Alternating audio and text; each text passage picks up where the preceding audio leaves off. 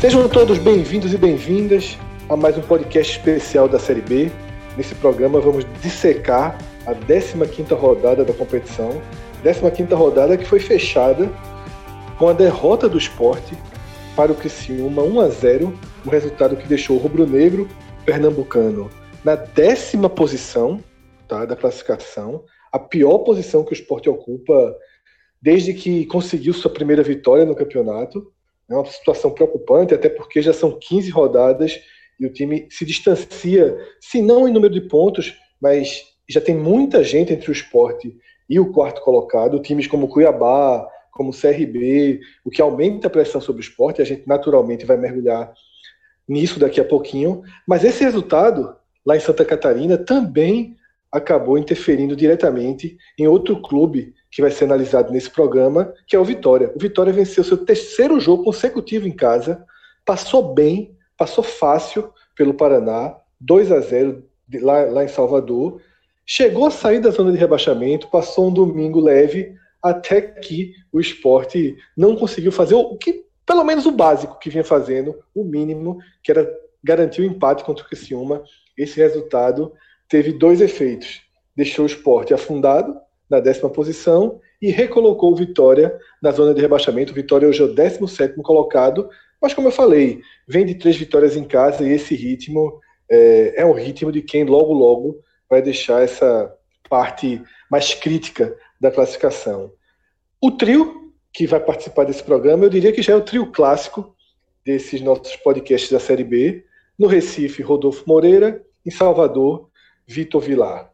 Esse programa está sendo gravado em um domingo mais do que especial, domingo, Dia dos Pais, e o que eu vi de gente aproveitando essa data para comprar quadros da Diplaca foi uma enormidade, tanto no Twitter quanto no Instagram.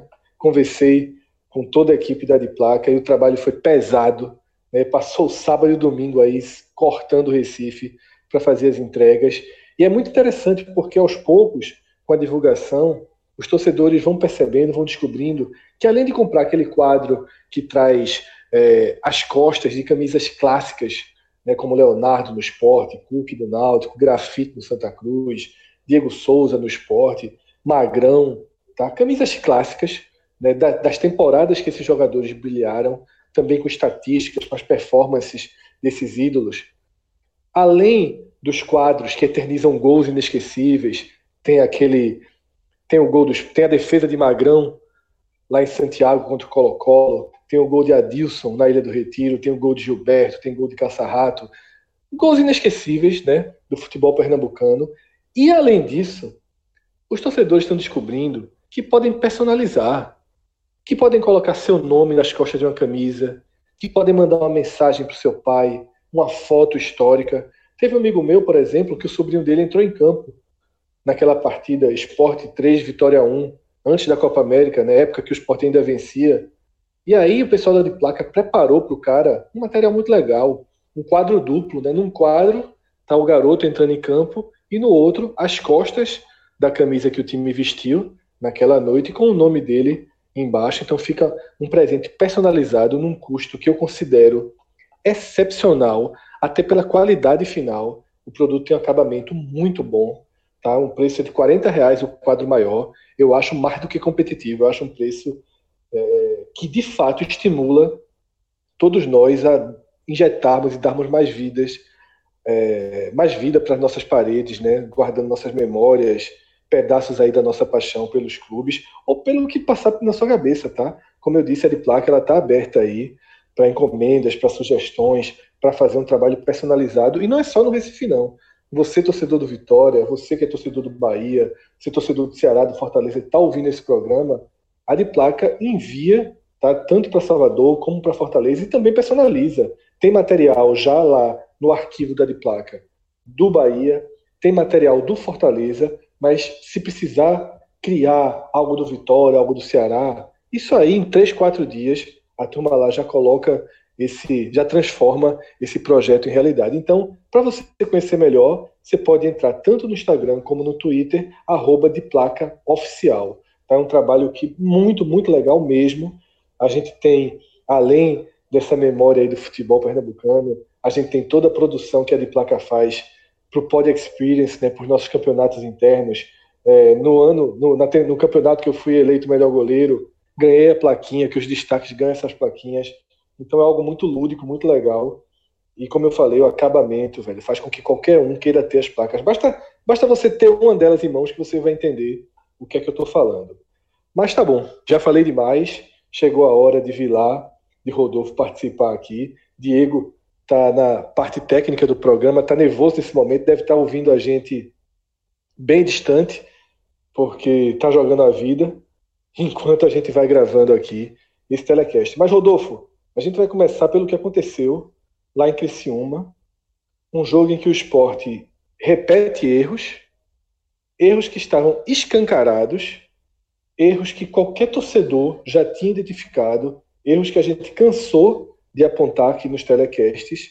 O esporte vai a campo com esses erros, Guto Ferreira chama a responsabilidade para si e deu no que deu, né? Um primeiro tempo horroroso, em que o esporte já deveria ter saído derrotado ali. No segundo tempo, o time igualou, né? fez uma partida mais digna, talvez o único termo que dê para usar seja esse, fez uma partida mais digna, igualou ali em ações com o Criciúma, acho até que foi um pouco melhor, pouco mais organizado, porque o Criciúma é um time muito fraco, mas levou um gol que só os piores times da Série B podem levar, né? um gol é, infantil, é um gol daqueles que você olha assim e não sabe como é que um time é capaz de falhar tanto numa mesma jogada. Mas essa foi só a introdução, Rodolfo. Eu queria que você trouxesse sua análise do que viu lá no Heriberto é, muita coisa para comentar hoje, Fred. Primeiro, deixar uma boa noite aí para o ouvinte, um feliz dia dos pais para todo mundo, todos os papais na escuta desse telecast Série B. Mas vamos lá, né? Primeiramente, com relação a essa questão de Guto, é uma situação até semelhante que o esporte viu com Milton Cruz, né? Que é uma repetição dos erros, né? Uma batida de frente com a opinião pública, digamos assim, que não deve ser um fator de peso na escolha do treinador, mas que nesse caso deveria ser é, corroborada com o que está sendo enviado a campo por conta dos próprios problemas que a gente vem identificando é, do esporte aqui. Eu não acho que o problema é, do jogo de hoje no Heriberto Rios tenha sido necessariamente a escalação, mas sim, embora seja questionável, claro, mas sim o posicionamento é, dos jogadores que estavam em campo, em campo, né? E aí esse teu comentário de uma melhora do esporte no segundo tempo é bem interessante, porque só é possível diagnosticar o fator de melhora quando a gente analisa o que aconteceu no primeiro tempo, né? E eu vou usar como base aqui a estratégia das duas equipes tendo a posse da bola, né? O Criciúma dominou as ações no primeiro tempo, concentrando a posse, mas é, você não ter a bola às vezes é até estratégico, mas no caso do esporte era uma dificuldade de retenção. Né? Quando o Criciúma recuperava a bola do esporte, ou então quando o esporte perdia a bola, como queiram dizer, mas quando o Criciúma recuperava, os jogadores eles não tentavam sair da zona de pressão. O time saía em toques curtos ou com a progressão direta do jogador que tinha feito a intervenção, a roubada de bola, e aí nós temos dois adendos, né? O primeiro é que essa estratégia do Criciúma ela era baseada na procura por Daniel Costa. É, ao contrário do esporte, que estava sempre buscando sair rapidamente do centro de jogo, da zona de pressão, com passes longos, com inversões, é, o Criciúma ele tinha a tranquilidade de sair dessa zona da maneira que vimos, com toques curtos ou com a progressão direta procurando Daniel. E o momento do jogo que talvez tenha sido o maior expoente disso foi numa bola do primeiro tempo em que Maílson sai jogando errado, né, ele tenta é, afastar com o pé, mas o jogador do Criciúma faz a intercepção e ele já faz o domínio procurando Daniel Costa, faz o passe de lado e quando Daniel recebe, ele faz a cadência da bola até que Maicon avança nas costas de Éder.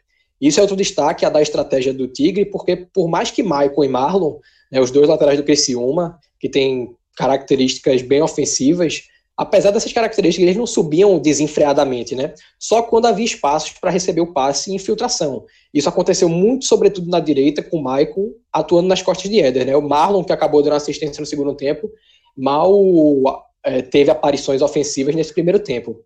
E o segundo adendo a se fazer é que o Criciúma só tinha tranquilidade para fazer essa saída curta por conta da amplitude de Ezequiel e Guilherme como extremos.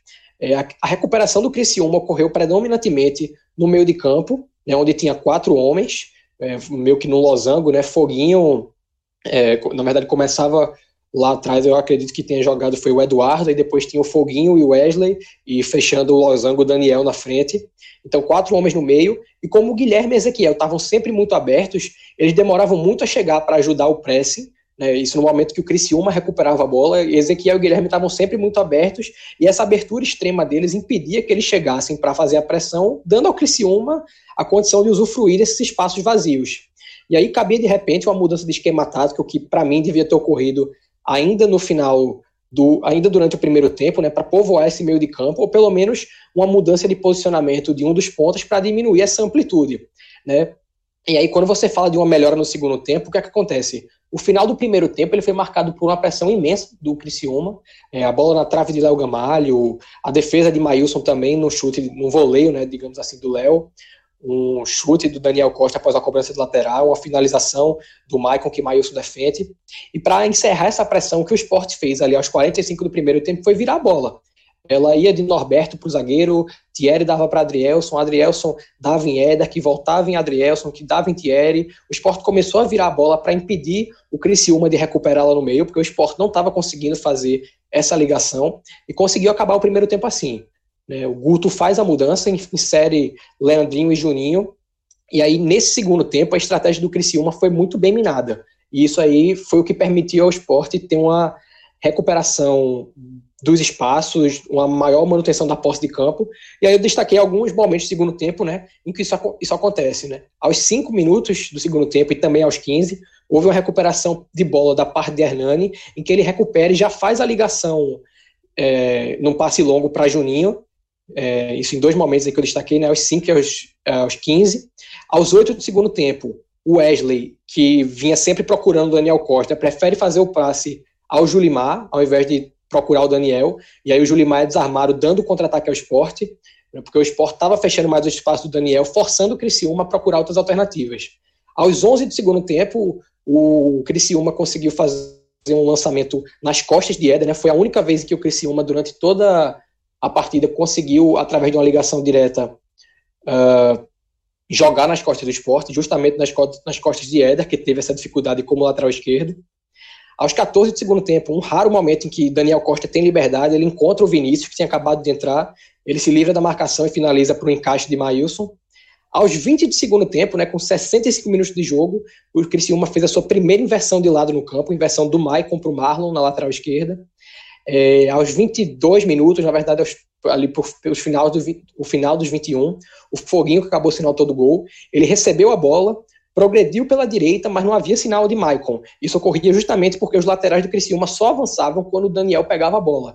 Nesse caso, que foi uma recuperação no meio de campo, o Foguinho não procurou o Daniel e, por conta disso, o Maicon não viu a necessidade de avançar, né, proporcionando ao esporte fechar os espaços e recuperar a jogada. Aí, depois disso, ocorre o gol do Criciúma, né? A terceira assistência do Marlon nessa Série B, faz um cruzamento rasteiro que corta toda a área do esporte, ninguém fecha para afastar e o Foguinho completa para o gol. E depois disso, o jogo voltou ao ritmo que estava no primeiro tempo, né? Aos 35 do segundo tempo, houve um momento em que o Criciúma fica fazendo uma, tri uma triangulação numa zona pequena do, do, campo, com o Daniel Costa, com o Wesley, com o Marlon. E aos 45 do segundo tempo, para mim, o ponto que demonstra que foi o esporte em boa parte da partida, uma dificuldade enorme em sair jogando curto. A última chance que o esporte teve numa finalização de Yuri, ela ocorreu depois que o esporte afastou a bola da zona de defesa. E, é, acredito que tenha sido o Hernani que conseguiu fazer o pivô e houve uma falta sofrida no lado do campo. Mas antes disso, o esporte estava tentando sair da pressão do Criciúma com toques curtos e vinha perdendo recorrentemente a bola. Então, talvez tivesse optado por essa alternativa de afastar logo a bola, o que era necessário para não é, levar o segundo gol, o esporte tivesse conseguido uma outra oportunidade além dessa do Yuri que o goleiro defendeu. Então, é, essa análise toda é para mostrar que a, a escalação em si é o de menos, né? Você escalar Ronaldo nesse momento é algo que tem sido contraproducente, de acordo com o que nós comentamos aqui, com o que a torcida espera, mas a escalação dele não é muito é, o meu enfoque aqui, e sim o, a postura do time em campo, o posicionamento dos atletas, porque se você tem uma dupla de volantes que não tem todo esse poder de marcação, como foi o caso de é, Ronaldo e, Iago, e aí eu tenho certeza que você vai questionar o porquê do João Igor não estar, tá, que é um questionamento pertinente. Mas se você opta por essa dupla de volante, você não pode ter dois pontas tão abertos como foi o caso de Ezequiel e Guilherme. Tu deixa o teu meio muito vulnerável e foi por causa disso que Daniel Costa sobrou no primeiro tempo. E quando corrigiu isso no segundo tempo, com o Leandrinho povoando mais um meio, o Júnior não tão aberto quanto estava é, o Ezequiel, o esporte consegue dominar um pouco mais as ações e cortar a posse de bola do Criciúma. Agora sim, vou já deixar adiantado que questiono também o porquê da é, aparente, né? Porque João Igor vinha jogando durante toda a Série B, pelo menos até a parada da Copa, e aí deixa de ser utilizado já em condições de jogo, isso é questionável. E também algumas substituições bem previsíveis, né? A gente sempre está contando com essa entrada de Juninho no lugar de Ezequiel. Elton, de repente, poderia ter sido uma alternativa é, para o momento do esporte, né, ali no final do jogo, que estava insistindo na jogada aérea, alguma dificuldade em fazer os cruzamentos, mas quando era bem feito, o esporte conseguia resvalar uma bola para trás, como foi aquele último lance. Então, acho que tem faltado alternativas a Guto. E ele vive um momento parecido com o Milton Cruz, né? De estar tá batendo de frente com a torcida, com as decisões que a gente julga mais coerentes. E não, não, você vai dar sua opinião aí como. É, é, de acordo com o que a gente vinha debatendo, né? De Guto ser fundamental para o projeto de reestruturação do esporte. O esporte chegou num ponto em que a troca, Fred, ela precisa ser totalmente pensada, porque é um momento em que está ocorrendo uma movimentação no mercado, né? É, o Botafogo de São Paulo trocou de técnico, o Criciúma também estava jogando com o interino, então tem o Gilson Kleiner no mercado, Lisca ainda está disponível, apesar de que eu acho que em breve a Chapecoense deve investir no treinador, mas é um momento em que o mercado começa a apresentar possibilidades e bancando o Guto Ferreira, nesse momento, o esporte está dando um crédito que começa a pesar mais por conta dessas alternativas que surgem. Rodolfo, vamos segurar esse assunto mais direto sobre Guto para daqui a pouquinho, porque é a consequência do que, foi, do que foi a partida. E primeiro vamos voltar e detalhar um pouquinho mais as causas, as causas da derrota, as causas do aumento significativo da pressão no treinador. É, ao longo do seu comentário, você foi passando de forma pontual por problemas que na verdade são recorrentes. Eu acho que isso é que deixa um, uma sensação no torcedor cada vez mais latente de que o time tem problemas crônicos, de que o time não consegue andar para frente. Guto Ferreira, ele não demonstra, tá, estar atacando de frente, de frente os problemas. Não demonstra estar sequer reconhecendo esses problemas. Quando a gente é, coloca Ronaldo, por exemplo, como um símbolo do erro repetido de Guto, Ronaldo não é apenas o fato, ah, Ronaldo é horroroso, tira Ronaldo. É porque a presença de Ronaldo em campo, ela vai contra justamente o que Rodolfo pontuou aqui. Se o esporte tem um volante com as características de jogo de Ronaldo, tá? Um volante de passes curtinhos, de pouca qualidade, é, é, numa tentativa de um lançamento, um volante lento, um volante que não dá dinâmica.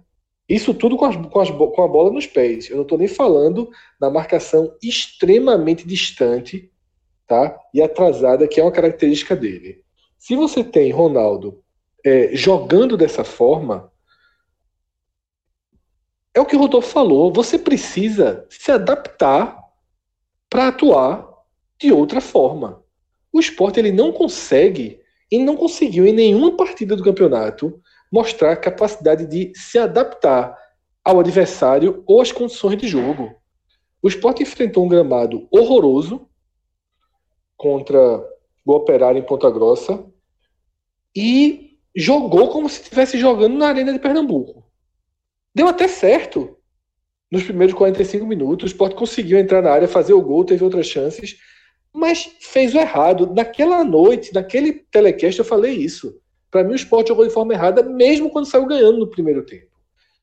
O Sport enfrentou outro gramado horrível, duro, lá contra o Cuiabá, né, na Arena Pantanal. O gramado não dava, a bola, a bola estava viva, batia na canela do jogador e fugia. Não, ninguém conseguia fazer um, um, jogo de passes precisos, de passe rápido. E o esporte insistia em sair jogando com passes curtos, tentar sair pelo meio, como mais uma vez fez contra o Criciúma. Naquela noite, lá em Cuiabá, o time da casa fez o básico. O time da casa, que estava até acostumado ao campo, saía com ligação direta, saía já procurando os pontas, saía, como o Rodolfo falou, que acabou acontecendo na última jogada da partida, que o esporte sofre a falta e cruza a bola na área. Um esporte com Iago e Ronaldo e um Sami lento, pouco participativo, não tem condição de sair jogando com toquinho, não tem condição de tentar ser um time dinâmico quando você não tem peças que dão, dão base para esse dinamismo, tá? Aí acontece exatamente o que o Rodolfo falou. Ficam os dois pontas completamente isolados e o time passa a entregar a bola. Recebe a bola, entrega a bola, recebe a bola, entrega a bola, recebe a bola, entrega a bola, porque insiste numa única forma de jogo.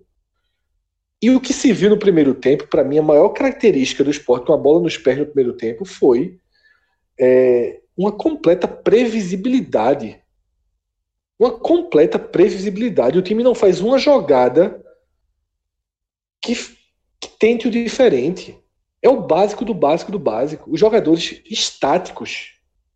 Guilherme completamente estático de um lado, Ezequiel do outro. Na partidas igualmente horrorosas. Todo o foco está em Ezequiel pela sequência horrível que Ezequiel vem tendo.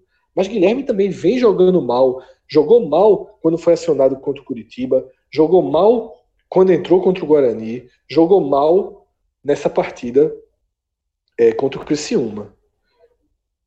E é uma soma. Não dá para separar escalação de desempenho, porque a escalação ela ataca, age diretamente no desempenho. João Igor volta, volta no tempo, volta para Esporte Londrina, tá? Que João Igor errou um passe, deu gol para Vitória, foi aplaudido tudo. Veja como o esporte saia jogando. Charles e João Igor dão uma outra dinâmica ao time. Tá? É uma outra movimentação. Se você tem Charles e João Igor, você joga de um jeito. Se você tem Ronaldo e Iago, você tem que jogar de outro jeito. O que você não pode é ser um time burro. É ser um time que dá, dá, dá murro em ponta, em ponta de prego. Né? É, é o que o esporte vem fazendo. O esporte ele travou o esporte, ele, ele simplesmente é, é um time que está. Apareceu um obstáculo na frente, e ao invés dele dar um passo para o lado ou dar um passo para trás para se desvencilhar do obstáculo e depois seguir, não. Ele está dando cabeçada no obstáculo. Tá? Colocou uma pilastra no meio do caminho e o time está tentando derrubar a pilastra, ao invés de se reconstruir. Sabe, quando, quando o esporte ele joga mal como jogou contra o Guarani, ficou claro, claro, que o caminho era retomar o time pré-Copa América. Quando naquele segundo tempo, sabe, ele, ele consegue. É, é, quando, quando contra o Curitiba no segundo tempo ele bota Sami, sabe, vai ficando claro que todas as, as mudanças que ele faz, que recolocam o time no, na forma de jogar pré-Copa América, elas dão alguma resposta. Claro que na cabeça de Guto, nesse mês, ele trabalhou uma outra forma de jogo. Claro que na cabeça dele, ele acha que existe um caminho para uma evolução. Mas, porra, o que está na cabeça dele tem que ser condizente com o que a gente está vendo dentro de campo com o que está acontecendo na realidade. E a realidade nua e crua é que o esporte fez, depois da Copa América, suas piores partidas no campeonato. O esporte não jogou nada contra o Cuiabá. Nada. Todo mundo lamenta os dois pontos perdidos, porque levou um gol com 52 minutos, é, quando tinha a bola, nos descontos, etc. Mas atuação por atuação, naquela noite era a vitória do Cuiabá. No máximo, um empate. Mas o Cuiabá foi melhor que o esporte. O Guarani foi melhor que o esporte dentro da Arena de Pernambuco. O Curitiba foi melhor que o esporte. E o Criciúma foi melhor que o esporte. Então, assim, você não pode é, normalizar você ser pior do que Guarani e Criciúma. Não dá para normalizar. E a insistência tá, no que não funciona é muito grave. Claro, claro que não ter lateral esquerdo atrapalha. Claro que não ter lateral esquerdo é, impede que o que está pensado flua precisamente dentro de campo. Éder, que não funcionou quando acionado, ele só funcionou no segundo tempo contra o Guarani, que foi a primeira vez que ele entrou. Contra o Curitiba não foi bem, foi determinante para aquele primeiro gol, e mais uma vez não foi bem e foi completamente determinante para o gol do Criciúma. Tá? Prata, todas as vezes que entrou, pode não ser nota 6, pode, mas também nunca é nota 3.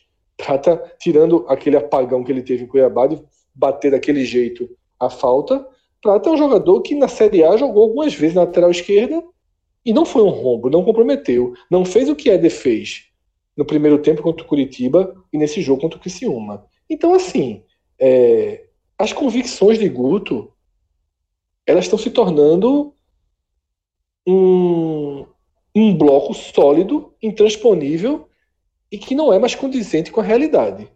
Isso é muito grave. Isso é muito grave. E Rodolfo citou o exemplo de Milton Cruz. Tá? Milton Cruz ele é demitido depois de uma insistência no erro. A insistência no erro foi com Caio, né?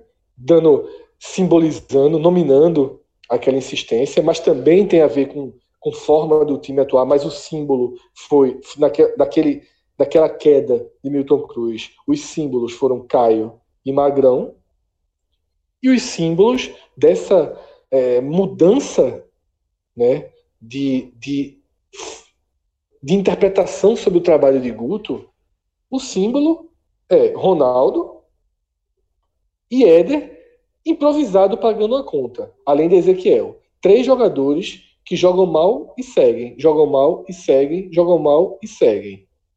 Tá? É, não acho, como eu já falei aqui, não acho que os três jogadores são jogadores que não podem voltar a ser acionados. Eu acho que o Ronaldo pode até ser útil em algumas situações de jogo, tá? Pode ser útil. Quando o time tem um a 0 fora de casa, Ronaldo naquela cadência, aquilo ali faz algum efeito, como foi contra o Paraná. Fez uma partida é, boa contra o Paraná. Naquela circunstância que o jogo teve, o Sport saiu, saiu ganhando muito rápido. Mas só. Mas só. Ronaldo não joga no último colocado do campeonato. Ronaldo não tinha vaga nesse Criciúma. Então, assim, é uma insistência muito grande nele. Ezequiel, veja, é, foi muito importante, é uma peça muito importante. Mas existem outros jogadores que podem ser. E Yuri vinha respondendo muito bem quando entrava parou de ser acionado, veio entrar hoje no finalzinho. Tá? Ian mostrou um bom futebol. Tá? Então merece ter, é, é necessário ter uma mudança. É necessário dar uma dinâmica. O que aconteceu com o João Igor é muito grave. Por que João Igor não é mais acionado? Ninguém sabe. Tá? Por que Yuri parou de ser acionado? Ninguém sabe. Então, é, de fato, de fato, é, eu acho que essa partida contra o Criciúma, ela muda a perspectiva, muda o foco do análise, da análise de Guto. E aqui, Rodolfo, a gente reencontra é, os nossos comentários, né? A gente é, chega no ponto de convergência, que é justamente a análise do jogo, e agora uma pressão extrema sobre o treinador, tá? Eu é, vinha defendendo muito o Guto. Né? E depois daquele empate com o Guarani, a pressão foi enorme sobre ele. Enorme. Mas foi a primeira partida, e eu destaquei no telecast daquele, daquela noite de segunda-feira, foi a primeira partida que o esporte, dentro de campo, em condições normais, o esporte parecia perder o jogo. Tá? Pelo roteiro, porque contra o Cuiabá o roteiro foi favorável ao esporte. O esporte chegou aos 49 minutos ganhando. Pelo roteiro, porque o Guarani, depois da, da lesão de Lazzaroni, que o Guarani ficou com um homem a mais em campo, se o Guarani tivesse tido um pouco mais de coragem, o Guarani teria saído da arena não com empate, mas com a vitória. Então, assim, naquela foi a primeira vez que o time tinha jogado mal e estava no meio de uma maratona, tá? Então você tem que dar crédito, você tem que você tem que dar ao treinador o direito de ver os problemas, o direito de corrigir, o direito de ter um tempo para treinar e fazer essa correção.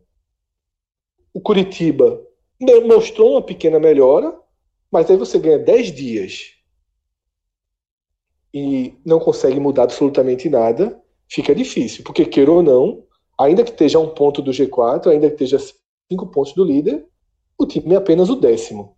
E 15 rodadas foram disputadas e o esporte nem eu, eu arrisco dizer que talvez nem os mais pessimistas esperaria que o esporte fosse décimo colocado nessa altura do campeonato.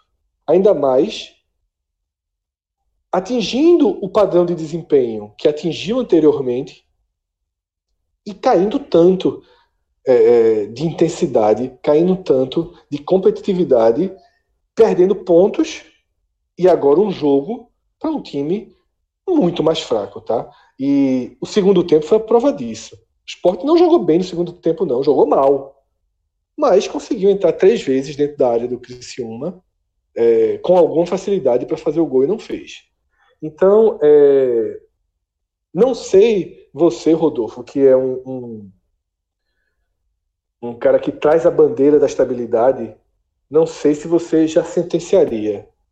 Eu, hoje, já lavo minhas mãos, tá? Não acho absurdo, não acho absurdo se a direção do esporte continuar com o Guto. Der mais um jogo, der, der a Guto, esperar que. É o que eu quero dizer é o seguinte: é, existe um argumento, um, um argumento derradeiro, que é dá a Guto volante, deixa Marcão entrar, deixa Charles voltar, porque Charles é meio time. Muita gente não enxerga isso, mas Charles é meio time. Deixa Charles voltar, volta a ter um lateral esquerdo, tá?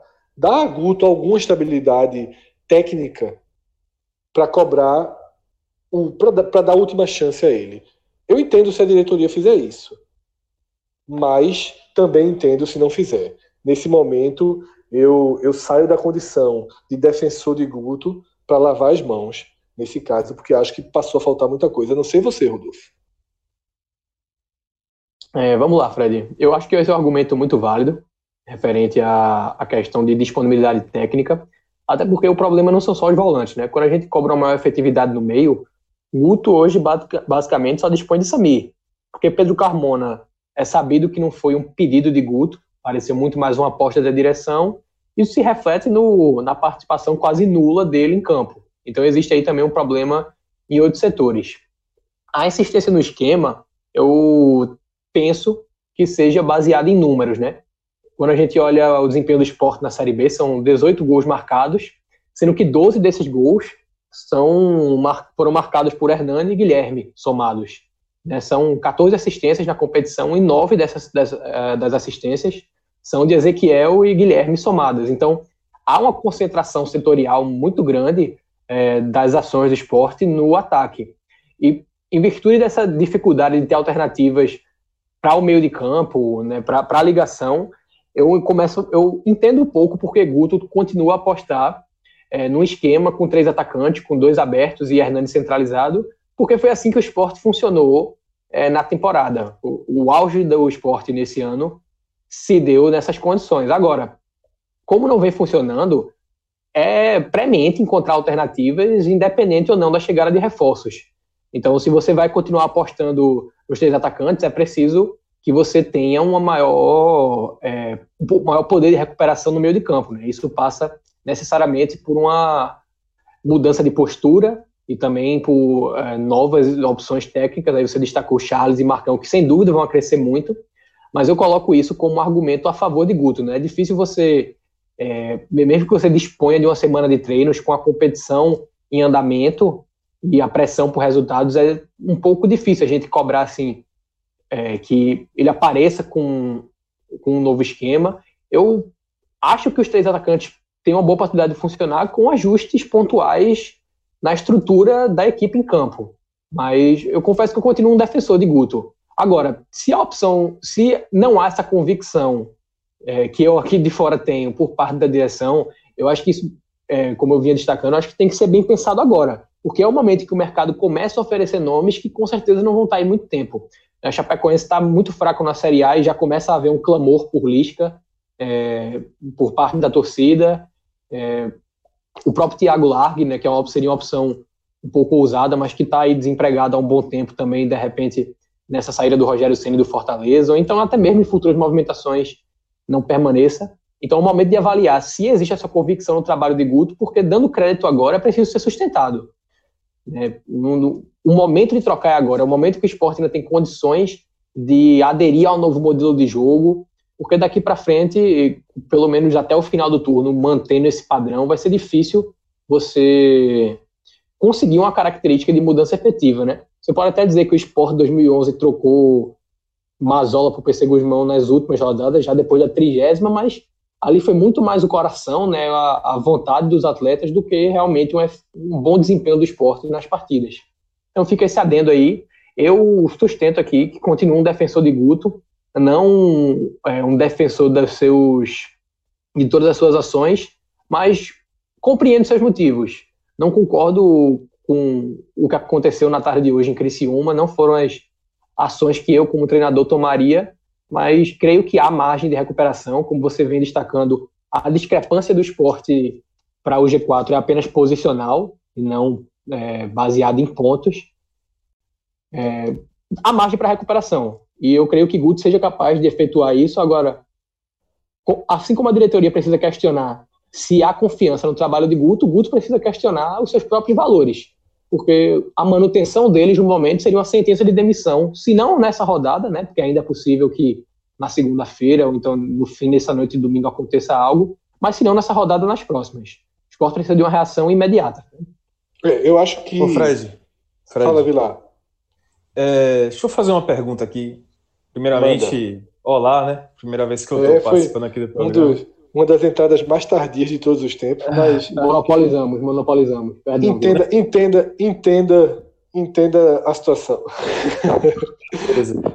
Não, é porque é o seguinte, é, antes da gravação começar, é, eu perguntei em off aqui, né, para Rodolfo e para Diego, Fred não tinha chegado ainda, como é que tava o clima, porque assim, a, vocês deram as opiniões, suas leituras, muito válido, e de informação, assim, pelo que vocês conseguem captar da direção do esporte, há, uma, há um, um fim de paciência com o Guto também, ou ele está mais respaldado, está mais seguro com a direção? Vilar, é, eu vou te dar a resposta da seguinte forma.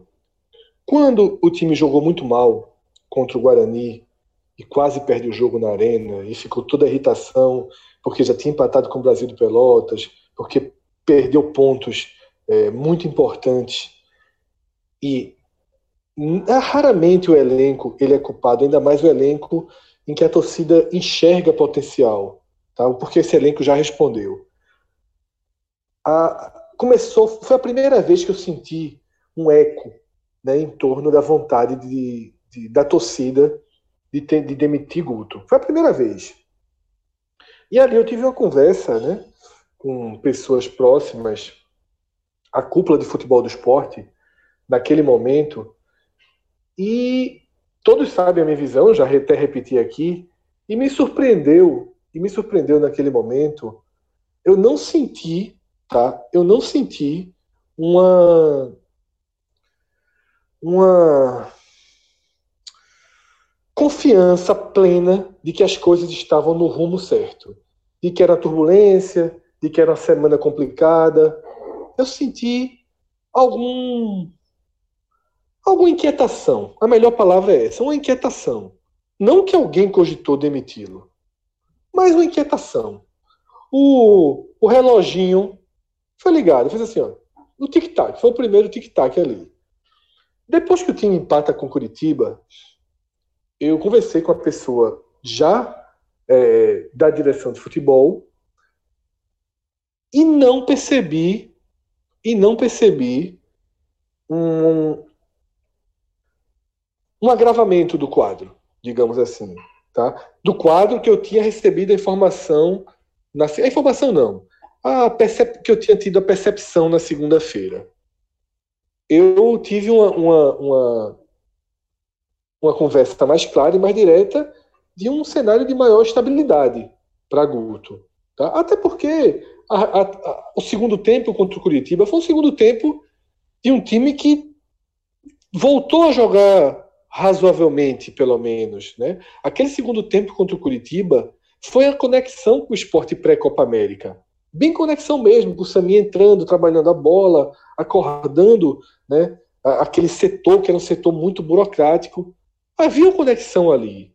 Então eu imagino que a direção viu naqueles quatro dias que assim, opa, ele tinha dado, o trabalho deu uma, deu uma derrapada, mas no, no momento que não tinha Leandrinho, que não tinha Sami, com muita lesão, perdendo jogador, tá?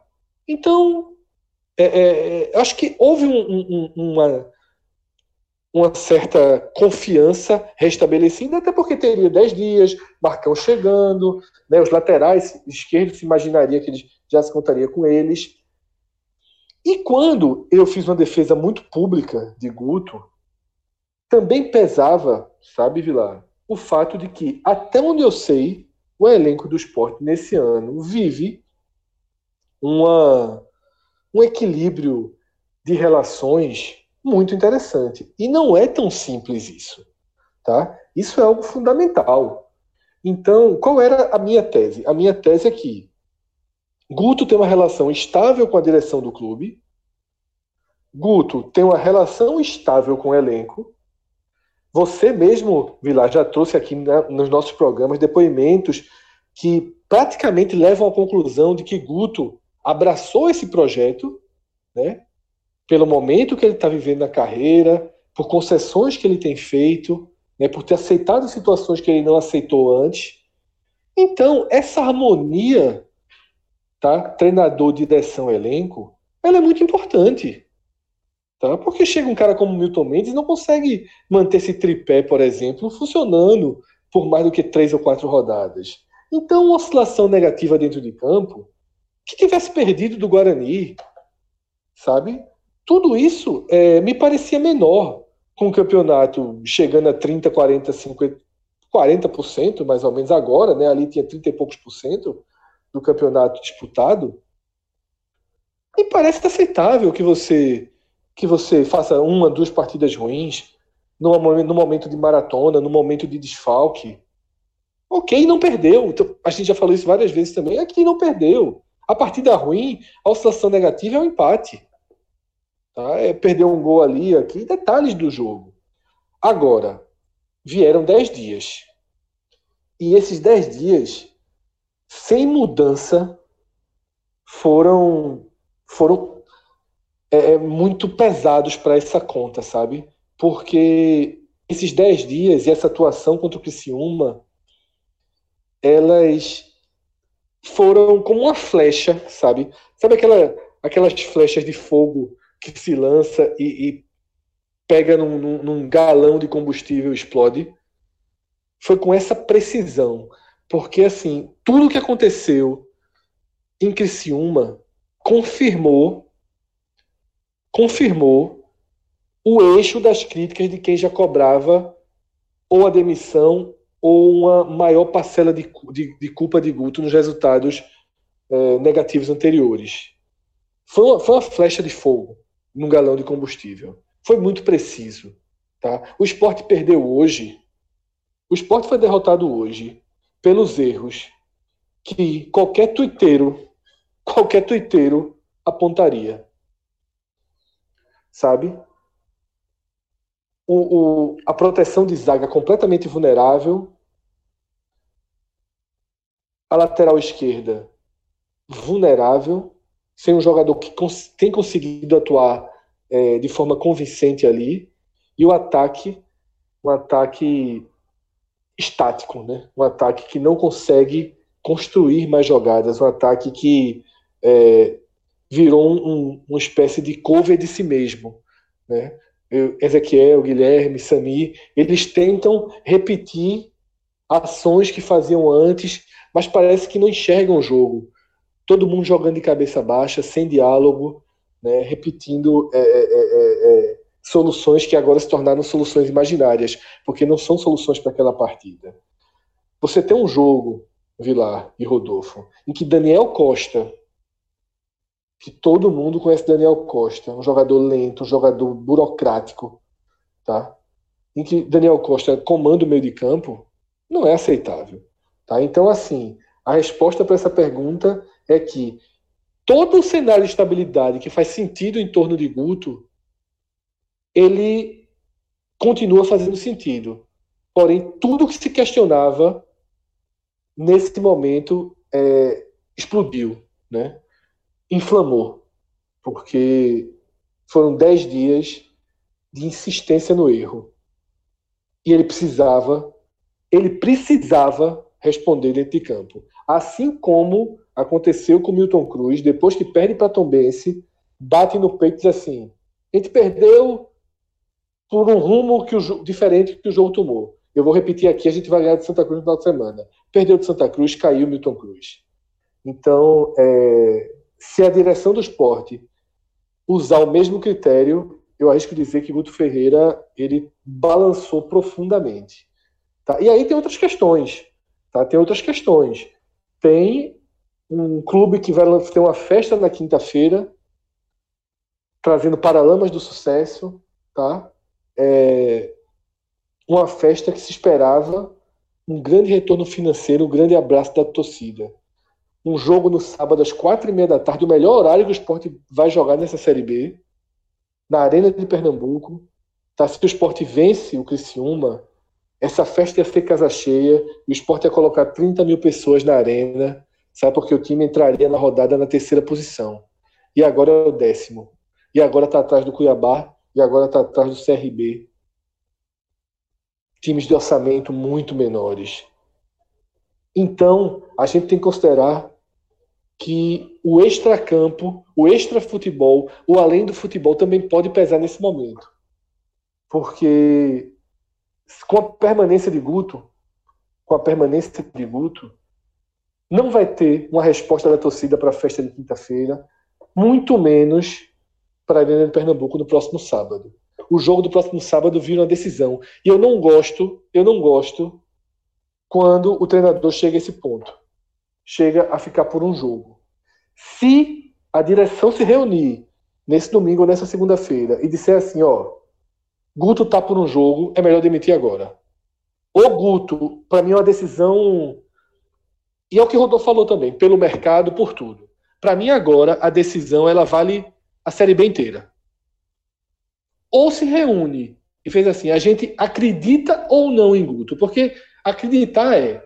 Se perder do Botafogo, não tem bronca, não. Ele vai se recuperar. Isso é acreditar.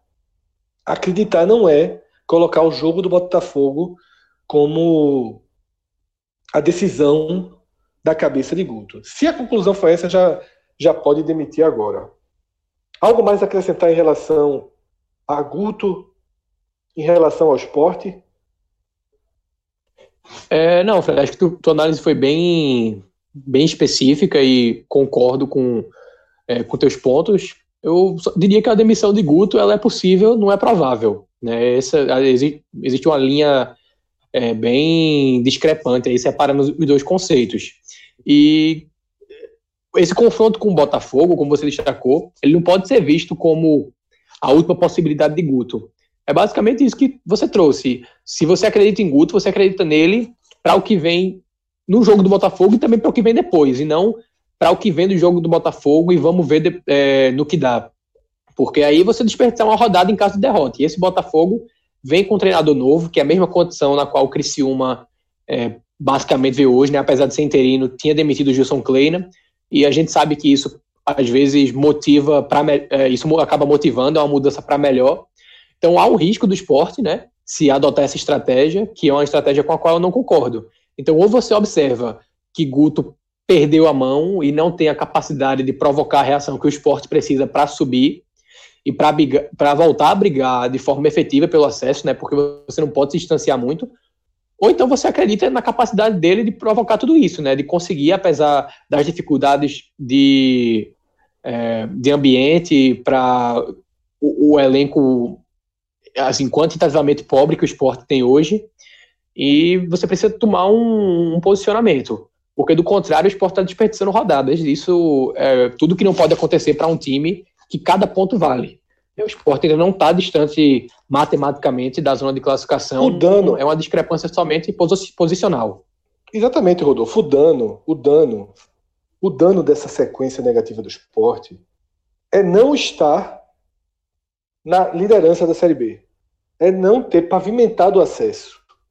o esporte poderia ter pavimentado o seu acesso com a tabela que teve pós-Copa América até aqui. Daqui para frente a tabela vai ser muito mais complicada. Esse fechamento de turno do esporte tem Atlético Goianiense, tem Ponte Preta. É muito mais complicado do que a tabela que o esporte teve até aqui. Esse pós-Copa América, o esporte, se tivesse repetido o nível de desempenho pré-Copa América, o esporte poderia hoje estar além dos 30 pontos. Bem além dos 30 pontos, e hoje é o décimo com 23. Então, assim, o dano. O dano foi esse. O dano foi uma ferida aberta. Mas essa ferida não sangra. O esporte não tem uma sangria. O esporte não precisa trazer um treinador para fazer um campeonato de recuperação. O esporte está no bolo. O dano matemático é muito pequeno. Tá? O dano moral ainda não parece é, é, no, corrosivo. Tá? Não há nada, em outras palavras, não há nada que uma vitória não normalize. E nessas conversas de bastidores que eu relatei aqui, eu repeti uma frase para as duas pessoas que eu conversei. A frase foi: Eu confio plenamente que a estabilidade é o melhor caminho para o esporte subir. Porém, se a derrota vier antes da próxima vitória, vai ser difícil. E veio. A derrota veio antes da próxima vitória. Rodolfo, é, a gente costuma nesses programas de Série B debater muito do campeonato, né, debater das outras equipes, mas esse é um programa que o telecast do esporte e o telecast do Vitória, eles vieram juntos, tá? Então, a gente guarda análise mais geral para quando a 16 rodada acabar, tá? A gente já deixou claro aqui, ao analisar o esporte, que existe um achatamento, tá?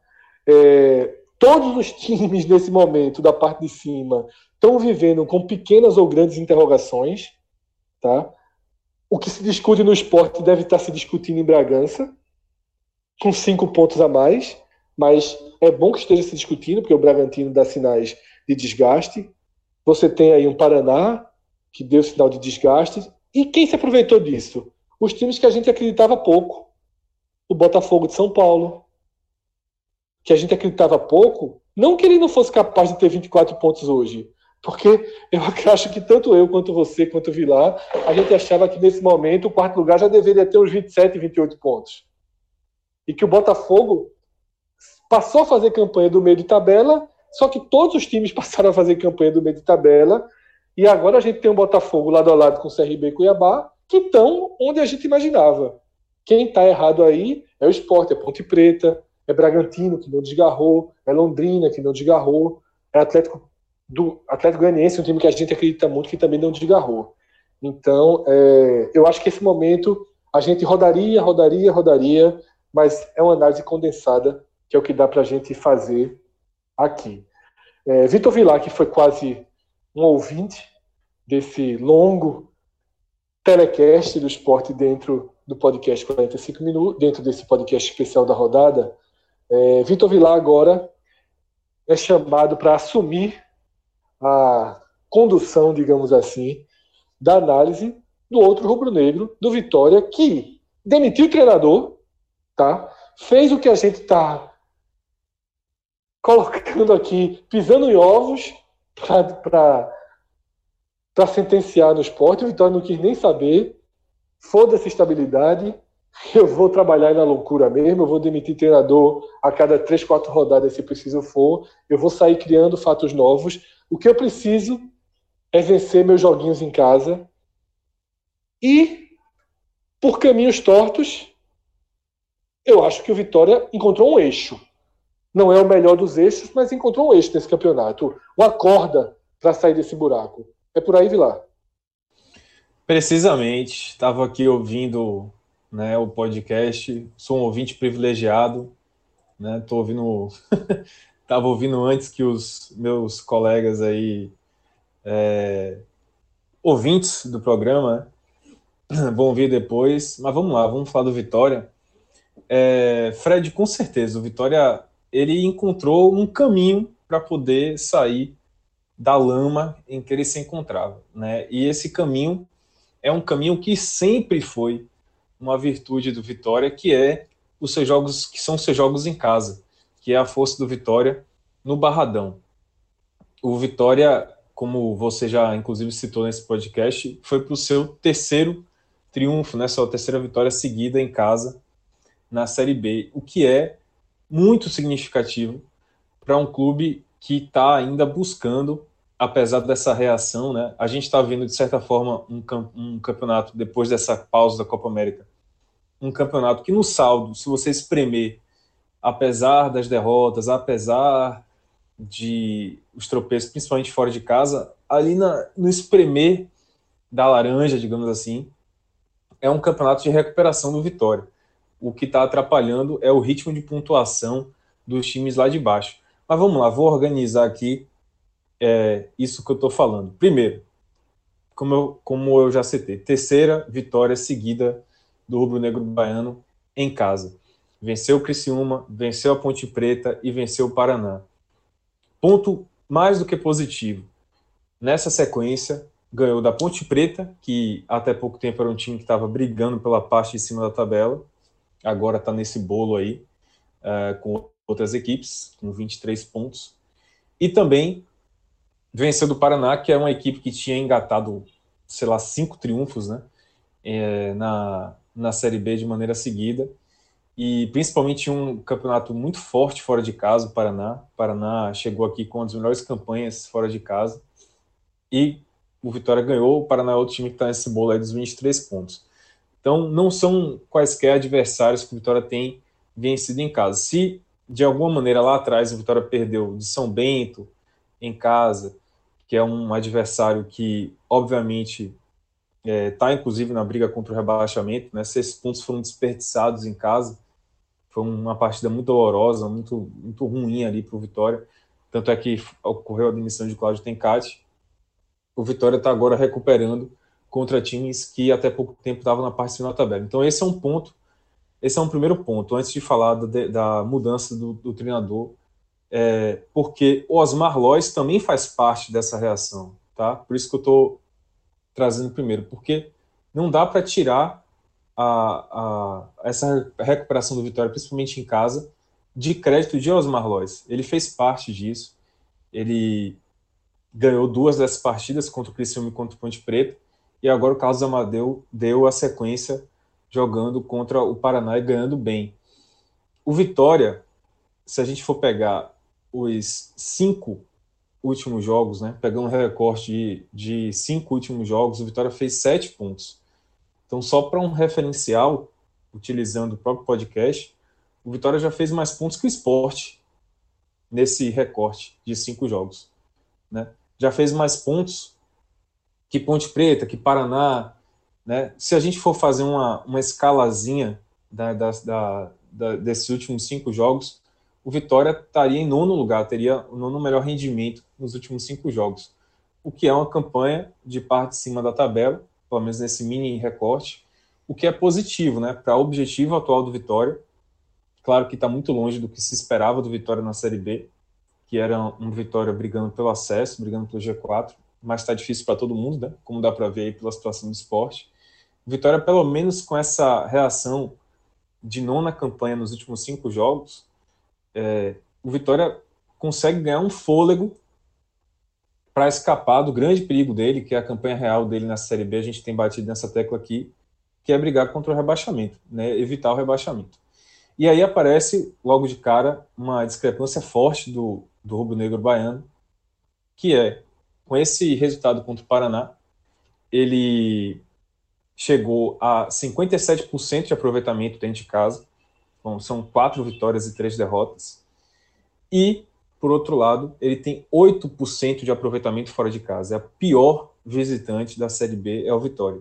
Então fica muito claro que, com essa campanha de 57% ali de aproveitamento, o Vitória consegue escapar do rebaixamento fácil com jogos em casa. Mantendo esse rendimento em casa, ele consegue escapar fácil do rebaixamento. Se o Vitória quiser almejar um pouquinho mais nessa Série B, ele precisa mudar para ontem né, essa campanha fora de casa.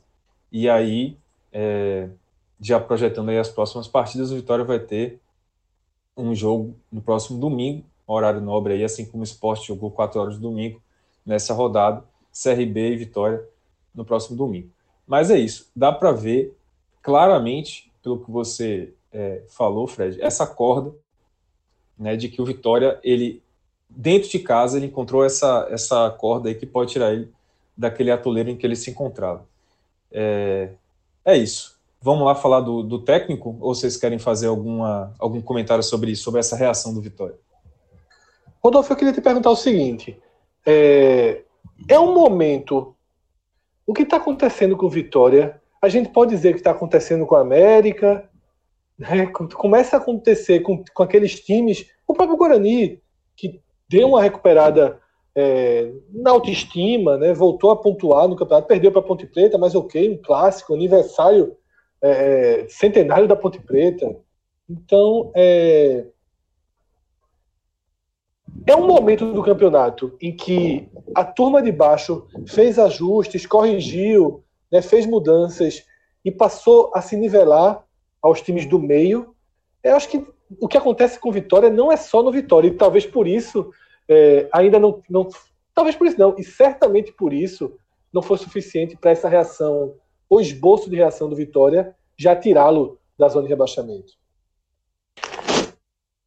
O que diferencia essas equipes, Fred, que ainda continuam fazendo uma briga contra rebaixamento, é que boa parte delas tem um elenco muito qualificado para uma Série B. Então, apesar de toda a desorganização, de todas as crises que boa parte desses clubes vivem, eles ainda contam com material humano bem acima da média. A gente olha aí o ataque do América Mineiro, Felipe Azevedo, Jonatas Belusso, é, Neto Berola, que subiu ano passado com o CSA, Marcelo Toscano, são nomes que são, seriam os é, titulares em boa parte dos times dessa Série B, certo? Então, com os efeitos de troca de técnico, com tudo isso, é natural que eles esbocem reações e que alguns deles até consigam engatar uma reação, digamos assim, perene que mude seu patamar na competição. O que precisa haver por parte dessas equipes é uma convicção de que a, a reação né, inicial, essa incipiente reação que eles estão tendo, ela não pode ser vista como uma mudança imediata de patamar. E ao meu ver, esse foi o erro do Vitória. Eu, todo quem vinha acompanhando a gente sabe que eu vinha falando que uma demissão de Osmar Lois era algo a que eu me opunha completamente, porque apesar de alguns tropeços fora, algumas é, até mesmo escalações duvidosas, podemos dizer, ele vinha conseguindo mudar o patamar do Vitória dentro da briga de rebaixamento, até mesmo antes dessas outras equipes. E a mudança se deu para o Carlos Amadeu, que é um técnico do mesmo perfil, né, com histórico em trabalhos de base. Enfim, a gente pode passar para esse debate depois, mas foi algo com o qual eu não concordei. Mas aí, já antecipando o ponto, é que o, o, a vitória do Amadeu é, nessa estreia, ela não pode ser vista é, e cobrada como foi com os Marlós, né, como uma mudança imediata do Vitória. Você não pode cobrar que ele é, tenha uma campanha de acesso por, por conta daqueles, daqueles pontos que a gente havia discutido. Né? O Vitória vai continuar oscilando. Tem mais de 40 jogadores utilizados em menos de um turno de Série B, é o quarto técnico no ano. Tudo isso são pontos que tornam completamente natural uma oscilação para um time que ainda está em crise. Então, é claro que o fator técnico dessas equipes pesa para a reação, mas eu creio que só vão conseguir manter é, essa reação e talvez sonhar com algo a mais nesse campeonato, ainda que talvez não chegue a ser uma efetiva briga por acesso, mas pelo menos sonhar com algo, aqueles que entenderem que essa mudança precisa ser pavimentada, essa reação precisa ser pavimentada em estabilidade. É porque se o Vitória daqui a quatro rodadas perder dois jogos e pensar que isso é suficiente para demitir o Amadeu, o Vitória vai acabar o ano com oito técnicos. Então é preciso entender essa necessidade de estabilidade. E aí já deixo o gancho para Vitor Vilar, é, que gosta de, de, um, de umas estatísticas como as chuvas que caem em Salvador, que todos os técnicos do Vitória na Série B parecem contar com uma entrega de gol do adversário, né? O Tencate contou com isso lá na segunda ou terceira rodada com o Vila Nova, depois o Osmar Loz com o Criciúma e agora o Carlos Amadeu contou com uma contribuição bem generosa na vitória sobre o Paraná. Aí ele já deixa registrado aí para quando acontecer a próxima mudança, né, que está sendo bem o perfil do Vitória, a gente já verificar se isso vai acontecer. Rapaz, que é isso. Ó, seja justiça seja feita, o gol que a, o Paraná errou na saída foi o segundo, viu? O Vitória já estava na frente, Então, não, diferentemente aí do, do Vila Nova e diferentemente ali do, do, do jogo do Criciúma, o Vitória já estava na frente. Ouve lá, se, se no dia que o Sport levou o gol de foguinho eu não pude pois ser é. Fire, você assume aí, você tem toda uh, o direito constitucional lhe, lhe garante essa função de Fire hoje, pode ser Fire à vontade. Já começo dizendo que não choveu. Desse jogo do Paraná não choveu. Então já é claramente. Mudança, mudança de rumo, né? Meu amigo, é novos tempos. Não choveu, momento nenhum do jogo, entendeu? E o Vitória foi lá e ganhou. Mas vamos lá.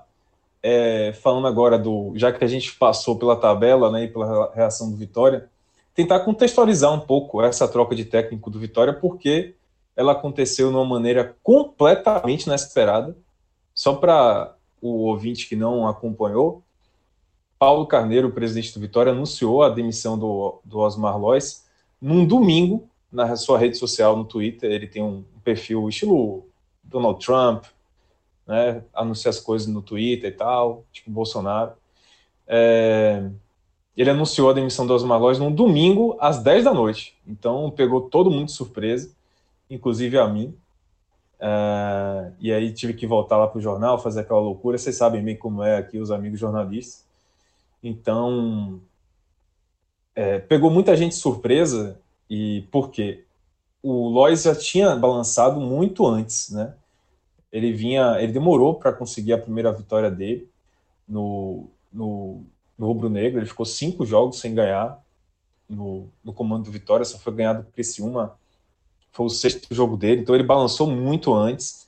No momento que ele estava começando a arrumar a casa, começando a evoluir o time, o Vitória decidiu fazer o que foi tratado aqui como uma correção de rumo. Quer dizer, Osmar Lois ele foi trazido com um perfil completamente oposto ao que o Vitória pensava, precisava para esse momento que ele se encontrava na Série B. A leitura era que o Vitória precisava de um técnico experiente, é, chegou-se a, a, cogitar, por exemplo, o Lisca, que vocês estão falando para o esporte. O Vitória cogitou ele, só que ele está com uma pedida salarial muito alta. Eu estou falando da troca de Tencate para a troca de Lois, tá? Estou falando dessa troca última, não. É, chegou-se a cogitar Lisca, chegou-se a cogitar Geninho.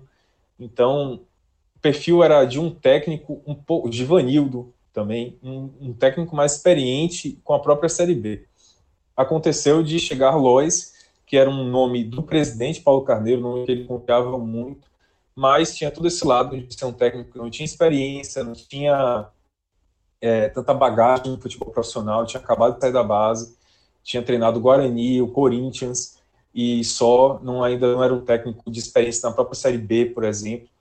É, e toda essa, essa nuvem de críticas, digamos assim, ficou pairando sobre o trabalho de Lois esse tempo todo. E aí, quando é, o Vitória perdeu do Brasil de Pelotas, do jeito que foi, um jogo muito apático do Vitória, eu acho que a direção do Vitória foi lá e tentou corrigir o rumo. Falou: ó, uma hora a gente vai ter que demitir esse cara, vai ter que fazer a troca, porque ele não é unanimidade aqui, ele não aceita por ninguém. Quando eu fico, digo que ele não aceita, assim, a torcida reclamava, é, outros dirigentes do Vitória, né, o pessoal que, digamos assim, dá a base de apoio ao Paulo Carneiro, é, que são ex-presidentes, Alex Portela, ex-presidente, Manuel Matos, ex-presidente, Ademar Pinheiro, ex-presidente. Esse pessoal não, não via em Lois a bagagem toda, e aí decidiram ali fazer aquela correção de rumo naquele domingo, domingo passado. Só que aí, para surpresa geral, novamente, né, foi especulado aí um nome como Lisca, um nome como Geninho, um nome como Ney Franco, que tinha acabado de sair da Chapecoense, é um nome que o Vitória sempre recorre, porque é lembram aí da, da campanha de 2013. E aí o Vitória anuncia Carlos Amadeu. Veja só, Lois era criticado por não ter experiência no profissional, ter uma curta experiência com o Corinthians e com o Guarani. Amadeu, ele nunca teve experiência no time profissional. Primeiro time dele profissional, primeiro jogo dele com, num, comandando um time profissional foi contra o Paraná. É, Lois era criticado, digamos assim, por não ter uma experiência, é, por ter sido um técnico vitorioso na base, mas que, como profissional, não tinha obtido ainda um bom resultado. Amadeu, então, que nunca tinha obtido uma chance no time profissional, nem esse teste, essa, essa fogueira, ele tinha ido para poder dizer, ah, deu certo na base, não deu certo no profissional. Nem isso dava para saber dele. Agora, o que é que conta muito a favor de Amadeu? O fato dele ter trabalhado no clube por uma década, praticamente, se juntar as duas passagens dele. Amadeu é um cara que é intimamente ligado ao Vitória. É um cara que começou a, a carreira dele como técnico de base no Vitória, depois ele saiu, depois ele voltou, foi campeão da Copa Sub-20, a Copa do Brasil Sub-20 pelo Vitória. Chegou a ser cogitado como técnico do time profissional na época que o Vitória estava, digamos assim, um pouco melhor, é, administrativamente falando, com algumas ideias administrativas um pouco mais progressivas, digamos assim, de formar seus treinadores. Foi o caso lá de Ricardo Silva, é, também Wesley Carvalho. Amadeu chegou a ser cogitado entre os técnicos que subiam da base para um time para ter uma chance no profissional. É, Amadeu ele conhece principalmente a comissão técnica fixa do clube, porque ao assumir o Vitória, Paulo Carneiro trouxe de volta funcionários que é, trabalharam com ele lá nos anos 90, no começo dos anos 2000, preparadores físicos, fisioterapeutas, médicos, fisiologistas. Amadeu começou com essas pessoas, trabalhou com essas pessoas também. E Amadeu conhece o próprio Paulo Carneiro, porque quem deu a oportunidade para começar a carreira como técnico de base é, foi Paulo Carneiro. Paulo Carneiro que colocou Amadeu lá na Vitória pela primeira vez. Então, assim, a confiança é em cima do nome, do, digamos assim, não do nome, mas em cima da, da história de, de Amadeu com o, o Vitória. Basicamente isso, porque se você for buscar em termos de resultados, de experiência, daquilo que se esperava do técnico do Vitória, ele não, não preenche esse requisito, realmente não preenche. E a torcida né, do Vitória tem um certo, eu diria que, pensar duas vezes antes de criticar Amadeu, por conta dessa ligação dele com o clube. Né? A torcida, é, antes de questionar, digamos assim, Osmar Loz era um cara de fora, um cara paulista, é, aliás, ele é até gaúcho, né, de, lá do sul do, do, país, mas fez a história dele lá no Corinthians, no Guarani. É, Amadeu não, Amadeu é baiano, criado no clube, então a torcida vai ter um pouquinho mais de cautela na hora de, de criticar. Algo que se imaginava que teria com o Marcelo Chamusca lá atrás, que foi outro cara criado no Vitória.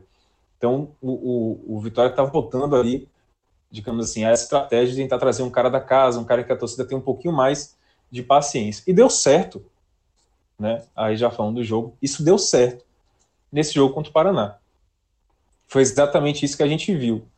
Uh, uma torcida que não criticou em momento nenhum, o que era o que vinha sendo algo recorrente no, no, no Barradão, uma substituição é, quando chama ali um, um, jogador como Rui, chamava um jogador que a torcida não, não, não concordava, vinham logo as vaias, vinham logo as críticas. Com, com o caso de Amadeu contra o Paraná, não teve isso, teve muita paciência com ele. É, uma torcida que apoiou o tempo todo.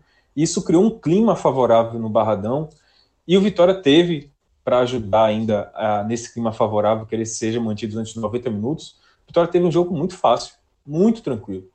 Né? Amadeu também ajudou bastante, digamos assim, mexendo no time dentro daquilo que a própria torcida imagina né, colocou Jordi Caicedo e Anselmo Ramon como dois atacantes, ele mudou bastante o esquema do Vitória. Colocou, em vez de um 4-2-3-1, que os Marlóis vinha jogando, colocou um 4-4-2, bem tradicional mesmo, com dois atacantes, Jordi Caicedo e Anselmo Ramon, um pouco mais avançados. Era um pedido da, da, da torcida de ver o Jordi Caicedo como titular. Há, uma expectativa muito grande em torno desse jogador. É, Felipe G2, pela esquerda aberto, Wesley aberto na direita. É, ele modificou esse esquema, digamos assim, mudou o estilo do Vitória jogar com esses dois homens mais à frente, jogando muito também na bola longa. O Vitória toda hora tentava sair com o Martin Rodrigues uh, na, em velocidade, tentando aproveitar a velocidade do Jordi Caicedo. E isso foi funcionando. O início do jogo, o Vitória não foi tão bem, é, tomou uma pressão grande do Paraná no início do jogo. O Paraná dominava a posse de bola, tocava mais, é, ali rondando a intermediária do Vitória. Teve um lance perigoso em que o Ramon, o atacante do Paraná, é, depois de uma bola espirrada na área, mal, mal afastado ali pelo Ramon, ele chutou de primeira e o Martin Rodrigues fez uma grande defesa, isso logo no começo do jogo. Uma defesa que incendiou o Barradão, chamou a torcida para gente para dentro do jogo e a partir daí o Vitória fez dois gols, dois gols numa jogada em jogadas de bola aérea com cruzamento esquerdo. No primeiro, o Capa que tinha entrado no lugar de Chiquinho. É, essa foi uma grande um, assim, a torcida ficou bastante com medo da saída de Chiquinho, porque Chiquinho vem sendo um lateral esquerdo muito é, produtivo no ataque, um dos bons pontos do Vitória nessa oscilação que tem no campeonato, mas Chiquinho tem mantido uma boa regularidade em atuações. Ele saiu logo no início do jogo machucado e Amadeu colocou Capa, o, o substituto direto, Capa que não vem tendo uma boa temporada pelo Vitória, sendo cercado de críticas da torcida, e Capa, numa jogada em que ele se projetou o ataque, recebeu a bola de G2, cruzou na área e o Jordi Caicedo aproveitou ali uma, um vacilo da zaga do Paraná que não afastou para fazer o primeiro gol dele com o rubro-negro. E aí logo depois, uma jogada muito parecida também pela esquerda, dessa vez o Anselmo Ramon apareceu lá no, no pela esquerda, ele se projetou como se fosse um ponto pela esquerda, recebeu a bola, cruzou para o meio da área e o Wesley ele aproveitou um buraco que foi deixado na zaga do, do Paraná para cabecear, depois pegar o rebote e fazer o gol. Primeiro gol dele como profissional, inclusive. É, o Wesley, que era um garoto que vinha sendo muito criticado pela torcida do Vitória, muito criticado por sua individualidade, por ser mascarado, um jogador que às vezes dá um, aquele drible a mais, aquele toque a mais, quer fazer uma graça, às vezes chuta de fora da área sem nenhuma, nenhum equilíbrio, sem nenhuma potência, nenhuma direção. E dessa vez o Wesley fez uma boa partida no geral, nos 90 minutos, e ainda fez esse gol, o primeiro gol dele como profissional. Ele até ensaiou ali um certo protesto, meio que botando a mão ali nos ouvidos, né, para provocar a torcida, mas logo foi abafado pelos seus companheiros. E depois ele disse que era, ficou muito emocionado pelo gol, enfim, deu aquele migué para não ser criticado pela torcida, não, não entrar, entrar, em rota de colisão. Mas, no geral, é, sem falar muito do, dos detalhes do jogo, né? Depois a vitória no segundo tempo resistiu bem, nem foi incomodado pelo Paraná. O Paraná não conseguiu criar nenhuma chance de gol muito clara no segundo tempo. Sem entrar muito nos detalhes do jogo, o fato é que o efeito Amadeu deu certo. É, ele mexeu no time bem, fez o que a torcida esperava, que era colocar logo o Jordi Caicedo titular. O Jordi foi lá, fez gol. Ele deu um, uma moral pro Wesley, manteve ele no time titular. E o Wesley foi lá e fez gol. É, a torcida comprou o projeto do Amadeu por conta dessa ligação dele com o clube, apoiou o jogo inteiro. O Vitória conseguiu um, um, um triunfo muito tranquilo no Barradão e agora não se empolgar, né? não deixar que isso vire uma, uma, uma onda de, de otimismo, porque é, a gente já viu o Vitória entrando nessa onda em outros momentos depois de, uma, de um triunfo tranquilo em casa e não tendo é, uma sequência tão boa depois.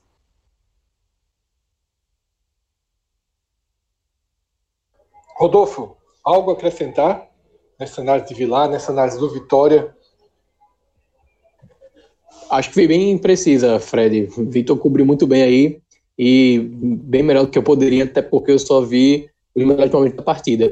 Eu destacaria apenas o comentário prévio dele a respeito do desempenho do Vitória e dando destaque a esse desempenho como, é, como visitante, que realmente é muito baixo, inferior aos 10%, e algo que preocupa. E o próximo jogo do Vitória, né, contra o CRB em Maceió, tem Criador dois agravantes. né? Exatamente. É, um dos agravantes é que o CRB vem de uma vitória bem surpreendente contra o Atlético Goianiense, está no sexto lugar que é a segunda vez na qual o CRB fica ali na porta do G4, né, na sétima rodada. Ele chegou para enfrentar o América Mineiro em casa em quinto e perdeu por 3 a 1 deixou essa oportunidade passar. Mas agora eu acredito que ele vai bem mais ligado, sobretudo porque é, os resultados anteriores a essa vitória sobre o Atlético de Goiás foram empates é, no Rei Pelé diante de Oeste e Cuiabá, algo que também freou um pouco esse sonho de acesso dos alagoanos. Então o Vitória vai pegar um adversário muito empolgado com essa possibilidade e já maduro com os golpes desferidos por outros adversários.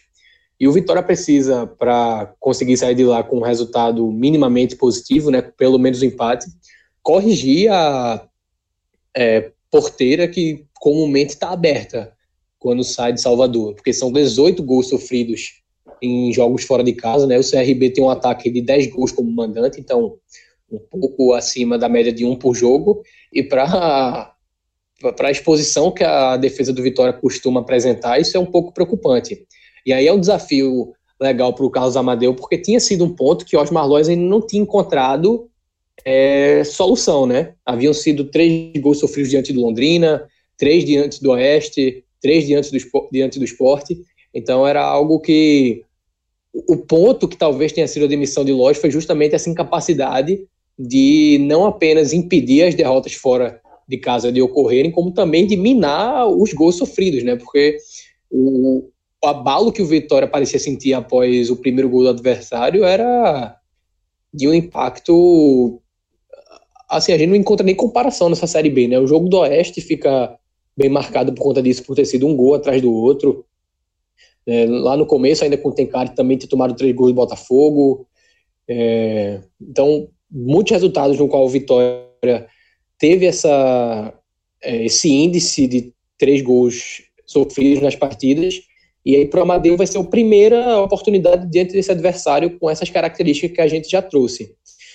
O, o diferencial do Vitória com relação aos adversários, que é o, o retrospecto positivo em casa, né, que tem sido que houve recentemente, ele precisa ser acompanhado de um mínimo de regularidade positiva fora, para que o Vitória deixe de fato abrir contra o rebaixamento e mesmo que não consiga aspirar uma condição de acesso, que desde o começo aqui eu cravo como muito improvável e até Vilar parece concordar, no mínimo, Vitória desfrute de uma estabilidade ali de meio de tabela que para o prognóstico que a gente chegou a trazer aqui seria bem confortável.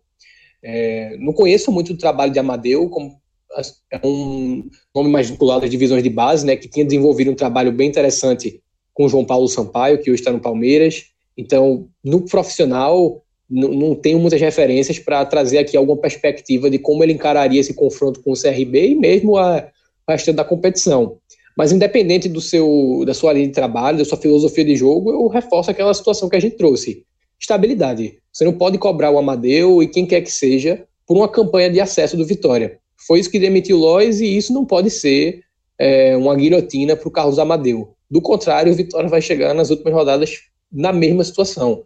E o ideal para o clube, né, que busca uma reestruturação, é que os 45 pontos, e também um pouco mais aí por margem de segurança, talvez, sejam alcançados o quanto antes para que o Vitória, é, nesse cenário né, de escape de rebaixamento, já comece a planejar 2020 com alguma antecedência, porque foi justamente isso que não aconteceu esse ano, né, com a eleição presidencial marcada para abril, com troca de técnico em diferentes fases da temporada, e o fundamental para o Vitória começar 2020 organizado, ainda que minimamente, é ter o um mínimo de estabilidade nesse restante de 2019. Eu só vejo isso acontecendo com o Carlos Amadeu desfrutando de uma estabilidade que nenhum dos outros três antecessores experimentou nessa temporada, Fred. É, eu acho que o caminho é esse mesmo, Rodolfo. Por linhas tortas, talvez, talvez o Vitória ache um caminho que tem mais chance de dar certo lá na frente do que com o Loss. Talvez essa seja a, a vantagem implícita, oculta, não calculada pelo presidente. É caso, caso essa, esse desempenho médio permaneça, o Vitória não cai. E se o Vitória não cair, Carlos Amadeu, ele ganha lastro. E ele ganhando lastro, o Vitória fica mais próximo das suas origens para fazer um trabalho em 2021, em 2020, com menos recursos, mas mais mas com a cara do Vitória, né, de investimento de base, com um treinador capaz da casa. Parece que as coisas se alinham um pouco. A ferida ela é costurada se isso acontecer. Né? E, é, de certa forma, o achatamento do campeonato tende a gerar números de pontuação um pouco mais baixos, mas isso a gente analisa, como eu já deixo aqui a promessa, no programa da rodada 16. Afinal, esse programa ele acabou sendo muito mais dois telecasts do que um programa analítico da rodada, como a gente via fazendo, e eu posso até aqui compartilhar com o Vilar, com o Rodolfo, muita gente vem elogiando, tá? Então acho que aqueles programas que a gente vinha fazendo né, nas da Série B, eles estão dando um fruto bem legal. estão começando a ser compreendidos, a entrar na agenda dos nossos ouvintes. Então, sábado que vem, quando terminar a rodada 16, a gente. Não, o Vitória joga domingo, né? É a vez do Vitória jogar na Globo. Então será domingo à noite, a gente se reencontra. Possivelmente será esse trio de novo e veremos o cenário que a 16 rodada desenhará. A gente vai se aprofundar, vai trazer matemática, vai fazer tudo que a gente não trouxe dessa vez, aquelas projeções, simulações, eh, comparações com campanha de anos anteriores, tudo isso a gente vai trazer no domingo que vem. Então é isso, Vilar, Rodolfo, brigadão, velho. Diego, tudo em paz, né? Capaz dele não tá mais aí. Eu não sei o que aconteceu no minuto final lá em Sergipe, mas suspeito. Não, aconteceu. Veja só, aconteceu o suficiente para o homem balançar da cadeira, mas não cair. Tá? O pulso segue pulsando. Segue. Sofreu, né, nos minutinhos finais. Falei, não. Meu amigo, eu não consegui ver, né? Mas eu estava acompanhando a descrição no Twitter.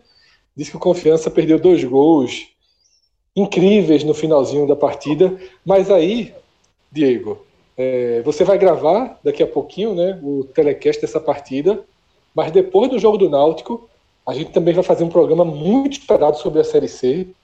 Rodolfo está escalado para amanhã, para segunda-feira? Rapaz, amanhã eu, tô no pós, amanhã eu tô no pós do Náutico. Que é justamente o analítico da Série C, né? Então, é, vi lá vai ser só ouvinte, porque por enquanto está se salvando dessa Série C. Jamais farei esse programa, amigo, jamais. De novo, né? Porque quando, quando, quando aconteceu não tinha telecast, viu? O Norte lembra. Pois é, não, não, não lembro disso não. Foi rápido, foi um bate-volta. Foi rápido, foi rápido. mais tempo aí. Atestado de time médio, né? Atestado de time grande é cair da B, cair para B e voltar no mesmo ano. Atestado de time médio é cair para C e voltar no mesmo ano. Então, Rodolfo, amanhã a gente detalha essa série C, tá? Essa série C, meu amigo, é a equação do segundo grau a partir de agora. E Diego, se você sobreviver até lá, a gente se encontra amanhã também, tá? Por, por volta aí na madrugada de terça, vai estar no feed de todo mundo. Valeu, galera. Obrigado a todos pela presença. Feliz Dia dos Pais a todos os pais. É, a gente se encontra. São vários programas no nosso feed, tem podcast Raiz, tem o H Menor, batendo aí todos os recordes da audiência, cada vez mais consolidado como programa principal do, do nosso grupo. Porque, meu amigo, com resultados como esses que os clubes do Recife vêm somando e como o Vitória vem somando nessa temporada, não nesse final de semana, mas nessa temporada, o H se faz cada vez mais necessário. Abraço a todos, até a próxima. Tchau, tchau.